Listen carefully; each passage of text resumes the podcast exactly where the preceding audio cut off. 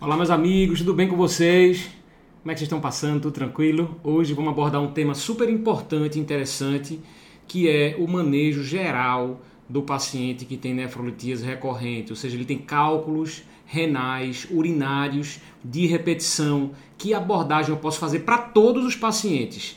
Não é só para aquele que tem um cálculo, por exemplo, de ácido úrico ou um cálculo de cálcio, é para todos os pacientes que têm cálculo renal. Por isso essa informação é tão importante e ela deve ser a base inicial do, da terapêutica não específica de todo paciente com cálculo renal recorrente. Tá bom? Então vamos abordar um pouquinho esse tema é, e falar para vocês quais são os princípios básicos do tratamento geral dos pacientes com nefrolitíase de repetição. Então vamos lá. Todo paciente que tem nefrolitíase de repetição, todo mundo vai perguntar, se perguntar para o seu, não sei, o porteiro, o motorista do Uber, qualquer pessoa vai dizer assim, tem que beber mais água. Mas o quanto seria de mais água? Qual é o volume de água necessário? Que tipo de líquido é importante? Vamos abordar isso e vamos abordar algumas alterações que temos que fazer em relação à dieta, é, especificamente para tentar é, fazer duas coisas: aumentar o volume urinário, diminuir a quantidade de soluto e fazer com que esse soluto que esteja embebido na, na urina ele seja menos, é, tenha menos fatores que, que vão predispor à sua precipitação. Ou seja, muitas vezes a gente precisa alcalinizar um pouco o pH urinário de uma maneira bem geral. Então, vamos falar um pouco sobre o tratamento geral e global. A gente vai ter outros vídeos nessa sequência de nefrolitíase falando quais são as principais causas, como é que a gente faz a investigação e como é que a gente faz o tratamento específico para cada uma das causas. Mas a gente vai começar essa série falando do tratamento geral e depois da investigação, como é que a gente faz, ok? Então vamos lá.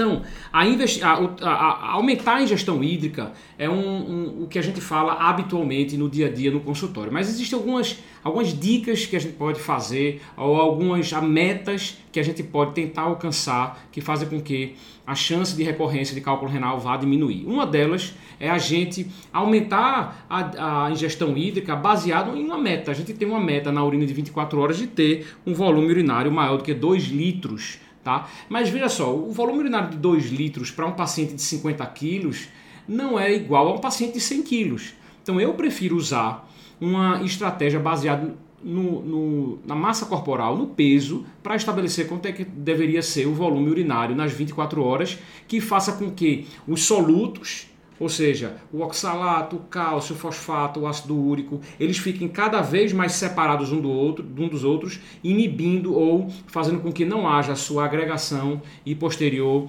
precipitação e cristalização. Então, o volume que eu gosto muito de, de, de falar, que, que é um volume que traz e que tem que ser fracionado durante o dia, mas que traz para a gente uma maior segurança em torno de 30 ml por quilo é, por dia, ou seja, o paciente tem que urinar em torno de 30 ml por quilo por dia. Um paciente de 70 quilos, 2 litros e 100, um paciente de 100 quilos, 3 litros e um paciente de 50 quilos, 1 litro e meio. Tá? É, eu sei que isso é variável, isso pode variar, mas de uma maneira geral ele fica mais preciso quando a gente normatiza pelo peso. Tá?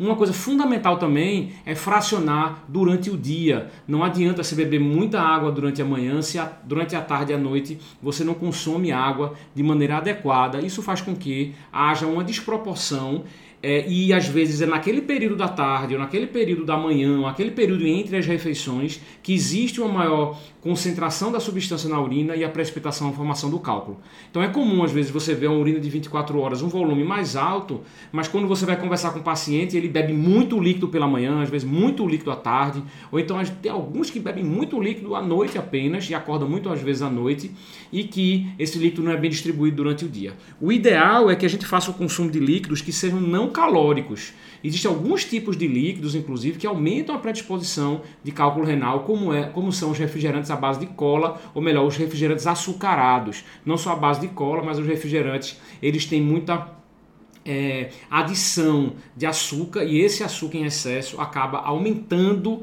a excreção urinária de cálcio e é, ele é um refrigerante ou ele é um líquido muito calórico que aumenta a é, chance desse paciente desenvolver síndrome metabólica e com isso também uma predisposição maior a cálculo renal. O ideal é que a gente ingira água ou líquidos não calóricos, que esses líquidos não calóricos incluem geralmente é, sucos de frutas ou é, suco de baixa caloria ou líquidos de baixa caloria, como chás ou então água de coco. Esses, essa, esses líquidos eles são líquidos menos a água de coco é até um pouco mais calórica, mas ela tem um benefício outro, é, mas é, líquidos não calóricos, especialmente o que o americano chama de é, sweetened beverages, ou seja, esse paciente não tenha o consumo de é, refrigerantes açucarados. Não tem como saber o quanto esse paciente tem que beber de água se você não medir na urina de 24 horas. Então é muito comum essa pergunta no consultório dizer assim: olhe, eu tenho. É, quanto de líquido eu tenho que beber por dia? Não é de beber por dia, depende muito da sua rotina, do seu dia. Ele é mais influenciado pelo volume urinário. Então, esses pacientes que têm cálculo renal de repetição têm que fazer a, a coleta da urina de 24 horas para a gente saber o volume se está adequado, é, principalmente naqueles pacientes de cálculo de repetição. Então, não tem como saber quanto deve beber de água se você não quantifica o volume de urina de 24 horas. E, veja só que interessante, a ingesta adequada de água diminui a chance de recorrência em mais de 50%. Então tem, tem dois estudos importantes, mas o maior estudo deles, ele conseguiu diminuir em torno de 55% o risco desses pacientes desenvolverem nefrolitise e repetição só pela correção da ingesta hídrica. Então isso aqui é importantíssimo e é um fator, é um pilar essencial no tratamento dos pacientes com nefrolitise de repetição. O outro pilar é limitar o consumo de sódio. Então, a gente, é, quando a gente come menos sódio, a gente tende a ter mais diurese e a gente tende a ter uma excreção menor de cálcio na urina. É, quando a gente come muito sal, a gente tende a reter líquido e concentrar mais a urina, e isso faz com que os cristais eles se aproximem, é, se cristalizem e precipitem.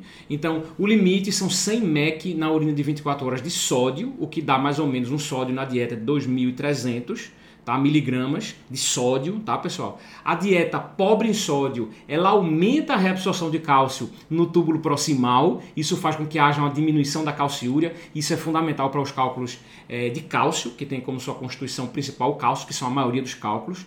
A diminuição de 50% no consumo de sódio pode reduzir em 100 miligramas o cálcio na urina de 24 horas. Isso aqui é importante, veja, cálcio na urina de 24 horas em torno de 4 miligramas por quilo, 250 miligramas, 300 miligramas na urina de 24 horas. Se você diminuir em 50% o consumo de sal, você diminui praticamente em 30%, mais ou menos, 30 a 40% a quantidade de cálcio que você excreta na urina. Então isso é importantíssimo, principalmente para os cálculos ricos em, só, em cálcio o, é, o sódio ele diminui a recorrência é, é, dos cálculos. São estudos que mostram que se a gente limita o sódio, a recorrência de cálculo diminui também. Ou seja, ele tem um endpoint de recorrência também. Não é só a diminuição de cálcio, mas ele diminui também a recorrência. E a ingestão adequada de líquidos mais a, de, é, a adequada de sal faz com que haja uma diminuição de em torno de 50% é, da da, do risco de recorrência foi o que eu falei no slide passado, mas funciona também para o sódio.